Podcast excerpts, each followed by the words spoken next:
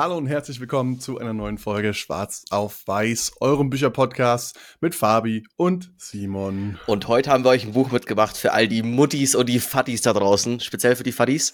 Und zwar von Lieselotte Arnert, das Buch Auf die Väter kommt es an.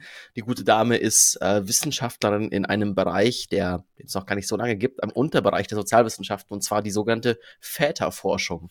Und eben da ist es so ein bisschen die verschiedensten Studien, die quasi sie im Laufe ihrer Karriere auch aktuell quasi durchführt, die es auch so außenrum gab, in anderen Feldern und so, werden in diesem Buch zusammengefasst und quasi mal die Rolle des Vaters in der Kindererziehung ja, wissenschaftlich, sozialwissenschaftlich betrachtet. Zu dem Punkt gleich, so da hatten wir schon von der MIT ihr zweites Buch auch, ich weiß den Namen nicht mehr genau, aber haben wir eine Folge dazu auch, ähm, ich glaube, die kleinste gemeinsame Wirklichkeit, wo sie auch speziell nochmal kritisiert, äh, quasi die Methoden in der Sozialwissenschaften. Also wir uns die Studien ist nicht alles gut nachrecherchiert, so, aber also es sind sozialwissenschaftliche Studien, klar ist immer viel mit Befragungen, immer viel mit irgendwelchen Biases noch mit drin. Aber von daher, ich glaube, wir können es, ich glaube, sie hat ihr Bestes da gegeben und wir können versuchen, die Sachen aus dem Buch so, so wiederzugeben. Wenn ihr selbst in der Väterforschung unterwegs seid, verzeiht uns, falls wir da vielleicht ein oder zwei Studien auch zitieren und nutzen, die vielleicht in euren Augen nicht ganz so valide sind. Das Witzige ist eigentlich, ich glaube, gerade deswegen, weil das so in der Kritik stand, ob das jetzt durch Maitis Buch getriggert wurde oder nicht, aber genau deswegen versucht die Autorin hier so ein bisschen möglichst genau zu sagen, wer was mit welchen Methoden erforscht hat. Und das ist auch schon eigentlich mein erster Kritikpunkt des Buchs, weil sie geht super genau darauf ein, wer wie gearbeitet hat, was dann mal so eine ganze Seite ausmacht und du verlierst eigentlich total irgendwie das, das, den Flow so beim Lesen, weil dann einfach nur noch so Fakten runtergerattert werden. Aber gut, starten wir rein. Äh, und zwar erstmal geht es darum, warum das Buch überhaupt relevant ist. Und das hängt damit zusammen, dass sich das Bild des Vaters, diese klassische Rolle des Ernährers, eigentlich in unserer heutigen Zeit so weit gewandelt hat, dass es dieses klassische Rollenbild, der Vater geht arbeiten, die Mutter bleibt zu Hause bei den Kindern, immer seltener gibt in der Praxis. Das heißt, immer häufiger gibt es Arrangements, wo beide arbeiten oder vielleicht der Vater zu Hause bleibt oder so, aber die Mehrheit der Väter ist immer noch in diesem klassischen Alleinverdienermodell drinnen. Und ähm, deshalb will die Autorin da besondere Awareness einfach schaffen für die Wichtigkeit der Väter bei der Erziehung und den Einfluss, die die Väter auf die Kinder auch ausüben können, indem sie halt eben präsenter sind, als jetzt bei einer 60-Stunden-Woche zum Beispiel vielleicht möglich ist und entsprechend den Kindern, mit den Kindern mehr Zeit verbringen. Ganz einfach noch, es ist sogar noch, noch vor diesem Punkt, was ich einfach ein cooles Gotcha fand, was mir vorher nicht bewusst war, ist überhaupt, wieso ist dieses ganze Kindererziehungsbums so wahnsinnig wichtig für uns Menschen? Und zwar deswegen, weil die menschlichen Babys eigentlich zu früh auf die Welt kommen. Das hat damit zu tun, dass wir natürlich im Vergleich zu anderen Spezies äh, ein viel größeres Hirn haben, dadurch einen viel größeren Kopf und irgendwann ist auch dann so die Kapazitätsgrenze erreicht, was man aus dem Uterus rauspressen kann. Dementsprechend kommt quasi das menschliche Baby unfertig auf die Welt. Sehr viel unfertiger als bei vielen anderen Tieren. Keine Giraffe kann effektiv irgendwie ab zehnten Tag schon irgendwie anfangen selber zu jagen, so nach dem Motto, die kommen schon sehr fertig auf die Welt und eben menschlichen Babys halt nicht, weil das Gehirn sich nach und nach noch weiterbildet und speziell auch quasi dann in den ersten Jahren sich noch äh, sehr stark bilden muss, bevor das als von Kind dann, ich meine, wir sagen jetzt mit 18, keine Ahnung, mit 15, wie auch immer, äh, nach 10 bis 15 Jahren wirklich irgendwie ausgewachsen ist zu einem Punkt, dass es ein selbstständiges Menschlein sein kann und das eben so ein, so ein mega Unterschied ist im Rest, in dem Rest der Natur, weil eben halt ähm, das Hirn kommt mit ungefähr 400 Gramm auf die Welt und nach zwei Jahren später ist es schon bei 900. Das wächst quasi nochmal weiter äh, bis ins Erwachsensein ein, bis zum Punkt, wo wir, glaube ich, beide langsam ankommen, wo es wieder bergab geht. Ähm, aber das fand ich so einen wichtigen Punkt, wieso quasi dieses ganze komische Thema von wegen, ja, Kindererziehung und so weiter, klar in unserer Gesellschaft irgendwie relevant ist, aber von der biologischen Seite ist es was sehr, sehr un also was, ja, was, was in der Natur nicht so oft vorkommt. In den meisten äh, Tierarten ist es okay, die Dinger machen sofort irgendwie mit und zack hast du irgendwie, du hast irgendwelche Kiddos und zack geht's los und die Giraffenbabys und alle möglichen brauchen nur ganz kurz, bis sie vollwertige Mitglieder sind. Und bei uns Menschen dauert es eben sehr, sehr, sehr lange, weil wir halt sehr, sehr, sehr intelligent sind im Vergleich zu allem anderen. Und dieses Untypische ist natürlich evolutionär bedingt. Ja, haben wir wieder unser Lieblingsthema, Evolutionstheorie. Aber äh, ursprünglich war es so, es gab eben, scha schauen wir uns unsere nächsten Verwandten, die Affen, die Menschenaffen an, da kommen die Babys auch sehr viel weiterentwickelter zur Welt und es hat damit zu tun, dass das Gehirn, was so wichtig war für unseren kulturellen Fortschritt, eben immer weiter ausgeprägt werden musste. Und das, das ist halt nur möglich gewesen, wenn wir quasi, also wir Menschen sozusagen, die Babys immer früher auf die Welt bringen, weil sonst kommen sie nicht mehr aufgrund des aufrechten Gangs durch das Becken der Frau äh, hinaus. Also sie wären sonst zu groß einfach. Und da haben ein paar Faktoren mit reingespielt.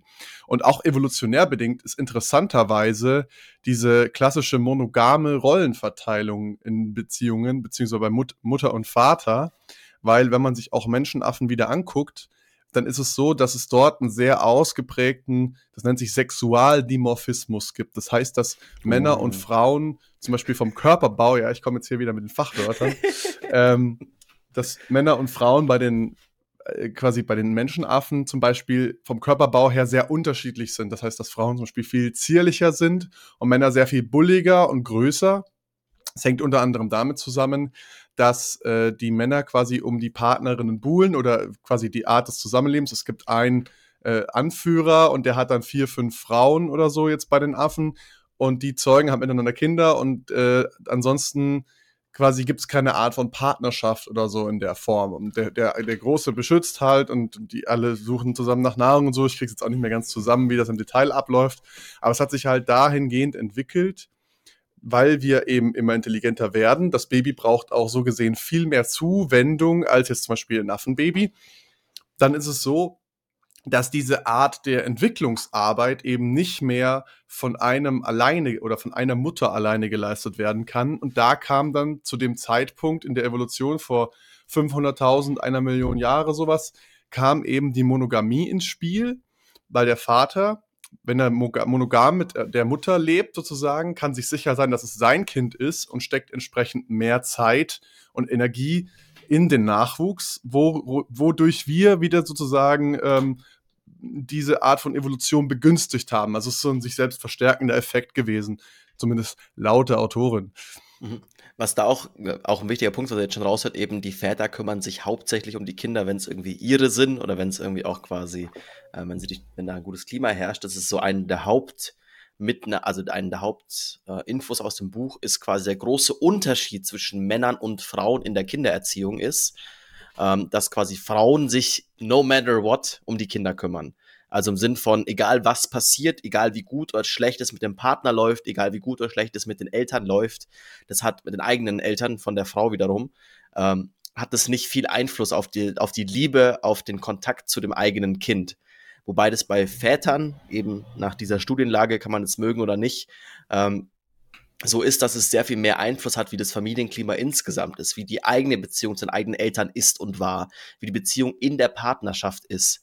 Also dass quasi Männer sehr viel schneller quasi sich davon abwenden, wenn zum Beispiel eben das mit der Partnerin nicht klappt, dann auch sich den Kindern zu entziehen es wird nicht genau erklärt, oder es ist noch nicht da genau kann man, Da kann man ganz kurz, da hake ich mal schnell ein, da gibt es mhm. ein schönes Beispiel, was man sich auch gut vorstellen kann, wenn äh, quasi Ma Vater und Mutter streiten und der Vater jetzt in dem Fall der Alleinverdiener ist und dann in der Arbeit länger bleibt, weniger Zeit zu Hause verbringt, um sich diesem Streit zu entziehen, diesem Streitthema zu entziehen, entzieht er sich so automatisch auch den Kindern und der Zeit mit den Kindern. Also so kann man sich vielleicht ein bisschen besser vorstellen. Mhm. Also insgesamt einfach so dieser große Unterschied von eben halt die Mütter, auch wenn die Mütter arbeiten, auch wenn es so ist, oder auch wenn quasi ein, wenn es alleineziehend ist, dann ist es sehr viel mehr so, dass die Mütter, egal was passiert, sich immer auf dem gleichen Level um die, um den Nachwuchs kümmern. Bei Männern das eben sehr viel mehr schwankt und sehr viel damit zu tun hat, wie gut die Beziehung quasi läuft.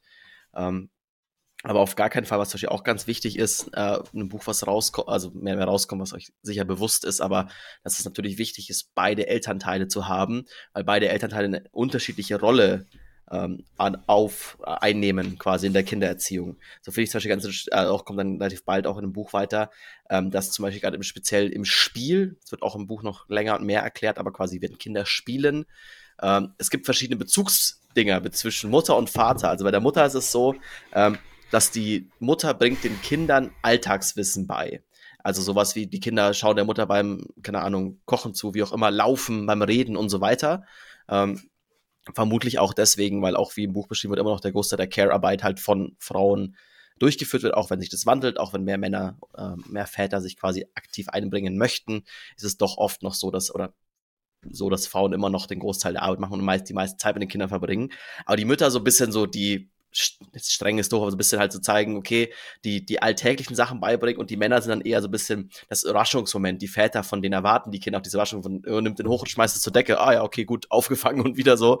Ähm, also so, da kann man immer ein bisschen despektierlich sagen, so ein bisschen die spaßigen Sachen. Das hat absolut nichts mit Spaß oder nicht Spaß für das Kind zu tun. Es ist beides gleichwertig und beides gleichwertig wichtig. Aber eben von den Kindern wird auch von den beiden verschiedensten oder von den beiden Rollenmodellen verschiedene Dinge erwartet. Und interessanterweise, weil du das gerade angesprochen hast, beim Spielen zum Beispiel mit Kindern oder beim engen physischen Kontakt mit den eigenen Kindern sinken beim Vater vor allem der Testosteronspiegel der ja auch damit äh, in Zusammenhang steht, sozusagen ähm, als die Männer aggressiver werden zu lassen und aktiver und ähm, natürlich auch sexuell erfolgreicher zu einem gewissen Grad. Und das fängt eigentlich nicht, nicht nur an beim Spielen, sondern bereits vorher während der Schwangerschaft der Frau. Aber auch quasi mit Messungen konnte man feststellen, und das sind jetzt vielleicht eher die aussagekräftigeren Studien in dem Buch, sage ich mal, quasi im Blut einfach den Testosteronspiegel zu messen und dabei hat man eben festgestellt, je enger der Kontakt mit dem Kind ist, desto niedriger ist im Durchschnitt der Testosteronspiegel des Vaters. Das heißt aber nicht, äh, dass er insgesamt niedrig ist, sondern es ist einfach nachweisbar niedriger als bei Nichtvätern jetzt in dem Fall zum Beispiel was auch gar nicht jetzt sehen die ganzen Pumper unter euch, hören so, scheiße, ich kann keine Kinder bekommen, weil nicht, dass hier der Bizeps irgendwie zu klein wird. Das hat nichts damit zu tun. Das hat nichts damit zu tun, okay, dass hier nicht irgendwie weiterhin äh, normale, aktive Männer sein können. Es, es rutscht auch nicht in irgendein schlimmes Niveau, wo ihr sagt, okay, jetzt bin ich quasi, also jetzt habe ich einen Testosteronmangel oder so. Es ist einfach quasi nur, vor allem der Zusammenhang, den die Autorin auch herstellt, ist zu sagen, hey, ähm, quasi, es ist wichtig für den Umgang mit dem eigenen Kind, nicht aggressiv zu sein. Und Testosteron ist halt nun mal so, dass es gerade dann halt viele in uns reinschießt, wenn eben gerade die ganzen jugendlichen Männer irgendwie alles Idioten sind, sagen, okay, wir wollen uns irgendwie auf die Schnauze hauen und so weiter. Äh, das ist natürlich doof ist, wenn man das mit seinem Kind macht, ähm, um nicht zu sagen, illegal und macht das bitte nicht. Ähm, aber sagen, okay, gut, deswegen auch dann der Körper darunter reguliert. Ähm, auch was du gerade meinst mit Sexualverhalten, also dem, dem spricht, widerspricht sie auch ganz aktiv im Buch und sagt, okay, das hat eigentlich nichts damit zu tun. Also man kann es nicht darauf schieben von, okay, dass quasi junge Eltern äh, weniger Sex haben, weil irgendwie der Mann weniger Testosteron hat, sondern gibt es ein paar andere Aspekte, die im Buch auch noch beschrieben werden. Aber eben, also ihr müsst da keine Angst haben, aber es ist zum Beispiel ganz interessant zu sehen, dass das sogar mit den Männern hormonell was anstellt. Es gibt tatsächlich auch für Männer, auch eben laut dem Buch in Studien nachgewiesen, nach der Geburt eine oftmals, ich glaube, 30-prozentige, eine, nee, ich meine 10 bis 18-prozentige Wahrscheinlichkeit, eine posttraumatische Belastungsstörung zu bekommen. Das gleiche, was Frauen auch haben und noch viel höher, also das ist bis zu 30 Prozent, dass es vorkommt, dass zum Beispiel nach einer schlimmen Geburt oder so da wirklich halt dann da ein, ein Krankheitsbild entsteht. Und es entsteht auch bei Männern.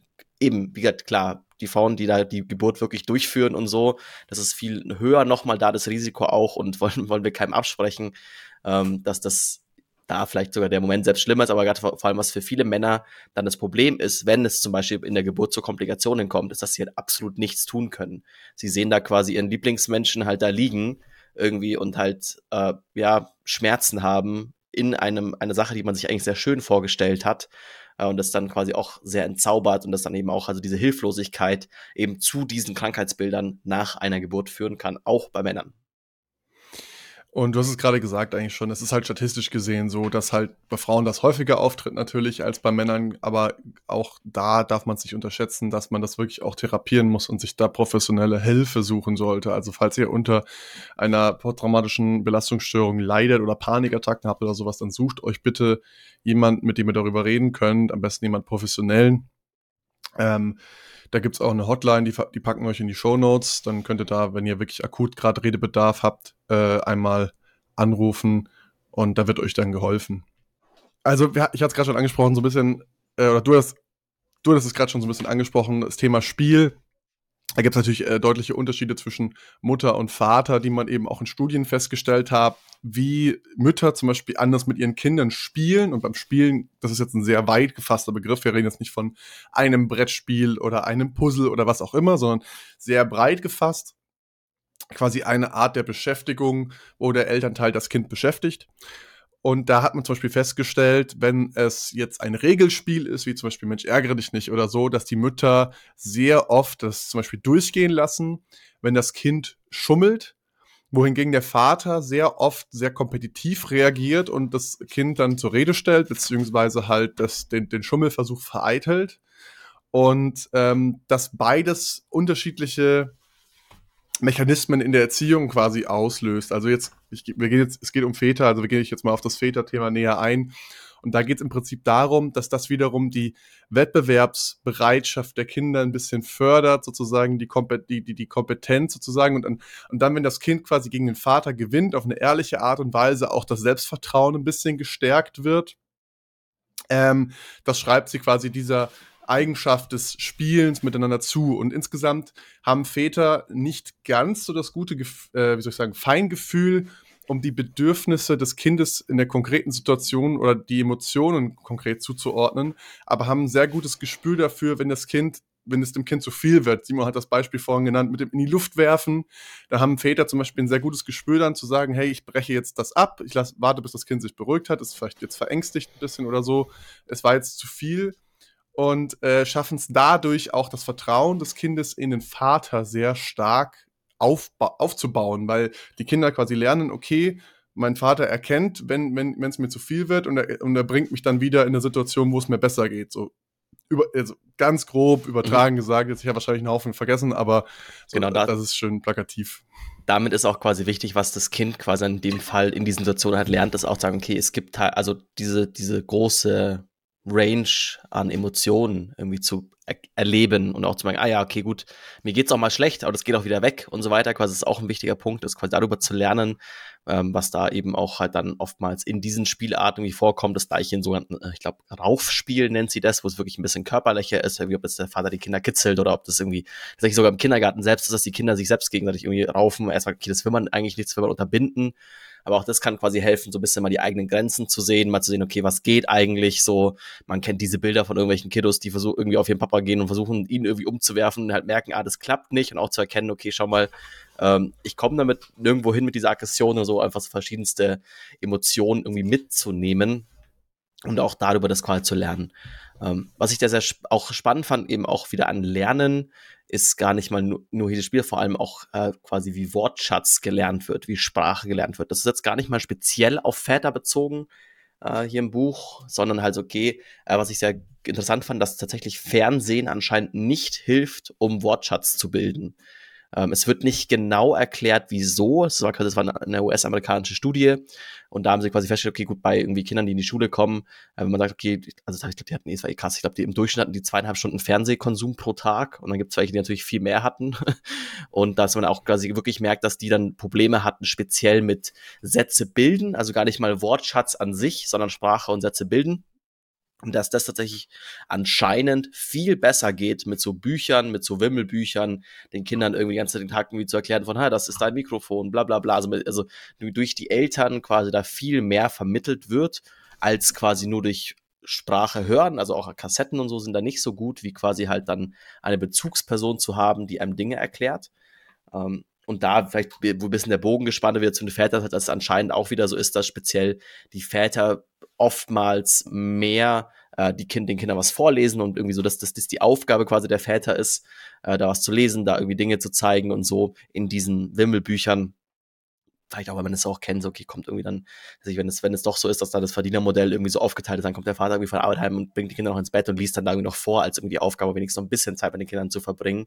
Also mag auch dem geschuldet sein, ähm, eben wird es bisschen so, ist immer schwierig in, in, in Sozialwissenschaften zu schauen, okay, was ist irgendwie hier die Ursache und was ist die Wirkung? Also irgendwie, ist es wirklich so, weil Männer das lieber machen oder ist es irgendwie anderen Sachen geschuldet, äh, dass sie quasi diese Dinge tun, aber dass das quasi auch aktiv bei der Sprachentwicklung hilft. Und speziell, wenn ihr sagt, ihr habt vielleicht schon Kinder, nicht von Fernseher setzen, sondern irgendwie ganz viel selber erzählen, sagen, hey, das ist das und das ist hier und so was ich beim Thema Sprachentwicklung auch total spannend fand, ähm, du hast es jetzt gerade schon mal angeschnitten, aber da möchte ich noch mal ein bisschen drauf eingehen. Es gibt einen feinen Unterschied statistisch gesehen zwischen Mutter und Vater, wie beide Elternteile mit dem Kind sprechen. Also die Mutter zum Beispiel verwendet in, einer, äh, in einem Gespräch, in einer Konversation mit dem Kind oftmals die Kindersprache oder verfällt, äh, wiederholt das Gesagte dem Kind gegenüber.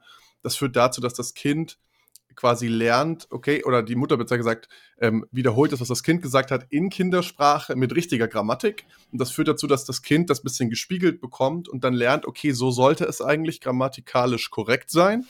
Wohingegen der Vater tendenziell weniger Kindersprache verwendet. Also jetzt rein statistisch gesehen, wie, wie Simon schon gesagt hat, äh, Studienlage ist da immer so ein bisschen, hä? aber auf jeden Fall rein statistisch gesehen verwendet der Vater tendenziell etwas weniger Kindersprache und mehr Fremdwörter für das Kind, also im, Sinne von etwas, etwas gehobenere Sprache einfach, wodurch das Kind auch äh, seinen Wortschatz aufbaut. Und beides ist natürlich wichtig für die Sprachentwicklung. Also das heißt auch nicht, dass der Vater das nur so macht und die Mutter das nur so macht, aber statistisch gesehen häufiger ist es so. Und äh, beides ist wahnsinnig wichtig für die Sprachentwicklung. Und man hat auch festgestellt tatsächlich, dass die Kinder von Akademikerkindern, ich glaube, das war bis zur bis zum Besuchen des Kindergartens irgendwie im Alter von drei oder so irgendwie 400, 500 Wörter mehr im Wortschatz haben als die Kinder von Nicht-Akademiker-Kindern. Das fand ich auch krass, weil der Wortschatz ist nicht besonders groß in dem Alter, den die Kinder haben. Jetzt kommen wir noch zu einem kleinen Konfliktthema. Äh, und zwar das Konfliktthema zwischen den beiden Partnern, eben was wir vorhin schon gesagt haben, was ganz wichtig ist. Und das ist halt speziell eben für die Männer, dass die Partnerschaft auch gut funktioniert und ganz viele äh, fallen da quasi auf den Hosenboden, weil man sich natürlich irgendwie halt so das Kind als die Spitze der Liebe zueinander irgendwie halt auch wünscht und vorstellt. Und auf einmal merkt man aber, okay, gut, ich bin danach in einem Leben, was ich mir so nicht vorgestellt habe und irgendwie vielleicht klappt es auch zwischen Partnern nicht mehr. Es ist viel Streit, es ist viel Stress, Schlafmangel. Also gibt es ja viele Punkte, die da nicht, nicht gerade zuträglich sind. Und da fand ich einen Tipp einfach ganz gut. Also speziell, wenn wir sagen, wir sind wieder quasi in dieser ähm, klassischen Rolle von, vielleicht ist die Mutter in der, kann, wie nennt man das, Mutterurlaub, Mutterschaftsurlaub. Ähm, Elternzeit? Elternzeit, so rum heißt's. Ähm, quasi, und aber und der Mann geht quasi weiter an Arbeiten, dann ist es so, es geht gut, wenn du halt dann nach Hause kommst, dann auch abends sofort du merkst, okay, es ist irgendwas, das Kind, die Mutter ist gestresst, sofort das Kind zu übernehmen, sich um das Kind zu kümmern und so.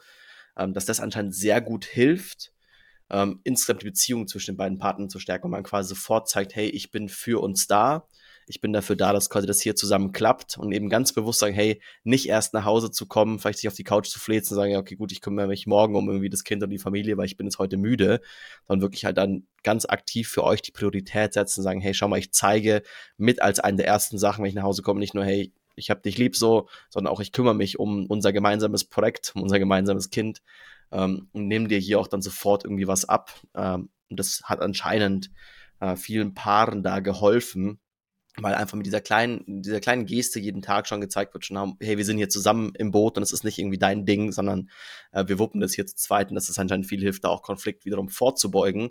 Aber natürlich, wenn eine negative Grundstimmung herrscht, dann dauert es nicht lange, bis das Fass irgendwie zum Übertropfen kommt. Hatten wir auch schon ein, zwei Folgen zu in verschiedensten Beziehungsratgebern, könnt ihr auch mal rein, reinhören. Aber eben gerade so, dass wichtig ist es eben halt viele positive gemeinsame Momente zu schaffen. Und eben gerade diese kleinen Mikromomente sind sehr, sehr wichtig. Und das ist eben was, was sie speziell darauf hinweist, halt wichtig, okay, wenn einer von beiden Partnern nach Hause kommt, nachdem der andere die ganze Zeit das Kind hatte, einfach das einmal zu übernehmen, sagen, hey, schau mal, ich bin für dich da, ich, ich helfe dir mit dieser Last, was ein Kind einfach auch ist, weil es halt anstrengend ist und irgendwie halt, ja, du dich da mit viel rumwursteln musst. Ich meine, jetzt quatschen wir beide aus der, wir haben keine Kinderperspektive, aber äh, ja, ist glaube ich nicht keine alles von ganz denen einfach. Wir wissen zumindest. ja, ich bin mir ziemlich sicher, dass ich keine habe. Ja, ich eigentlich auch.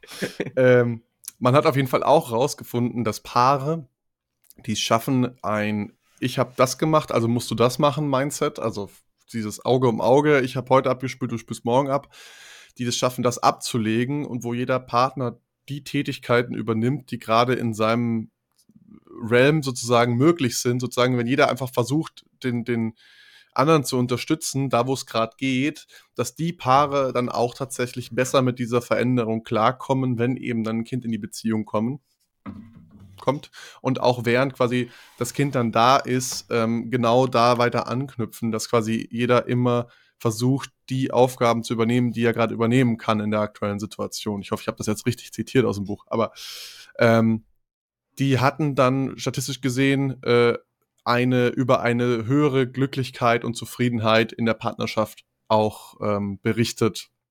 Das fand ich auch noch ganz spannend zu erwähnen. Wenn ihr jetzt eine höhere Zufriedenheit bei uns erreichen wollt, dann tut uns doch einen Riesengefallen und lasst uns ein Abo da. Klickt auf den Folgen-Button oder auf den Abonnieren-Button, wo auch immer ihr uns gerade hört. Und wenn ihr uns noch glücklicher machen wollt, dann packt ihr am besten noch eine 5-Sterne-Bewertung dazu auf Spotify, Apple, wo auch immer. Das hilft uns natürlich, dass wir besser gefunden werden können über den Suchalgorithmus und noch mehr Menschen wiederum glücklicher machen können mit unseren Buchbesprechungen. Absolut. Dann wünschen wir euch tolle zwei Wochen und ja, wenn ihr, interessiert euch gerade von der wissenschaftlichen Aspekt für das Vatersein, kann das Buch auf jeden Fall ein guter Mehrwert sein. Wenn ihr wollt einen klassischen Elternratgeber, glaube ich, schaut es euch nicht an. Es ist auch echt schwer zu lesen, weil halt eben sehr wissenschaftlich oder halt sehr, ja, auch trocken oftmals viel irgendwie Methodik erklärt wird. Also eher ein Fachbuch als der klassische Ratgeber. Da haben wir euch, glaube ich, hier die besten Dinge schon zusammengefasst. Ähm, Genau, wir werden uns sicher auch mal in Zukunft nochmal mehr nochmal wieder klassischer Beziehungsratgeber und so suchen, weil wir merken, dass das euch am allermeisten interessiert. Also von den Hörerzahlen, von den Views auf YouTube. Von daher wollen wir natürlich euch das auch geben, was ihr verlangt. Und deswegen, ja, subscribt, wo auch immer ihr gerade seid. Bis dann. Ciao. Ciao.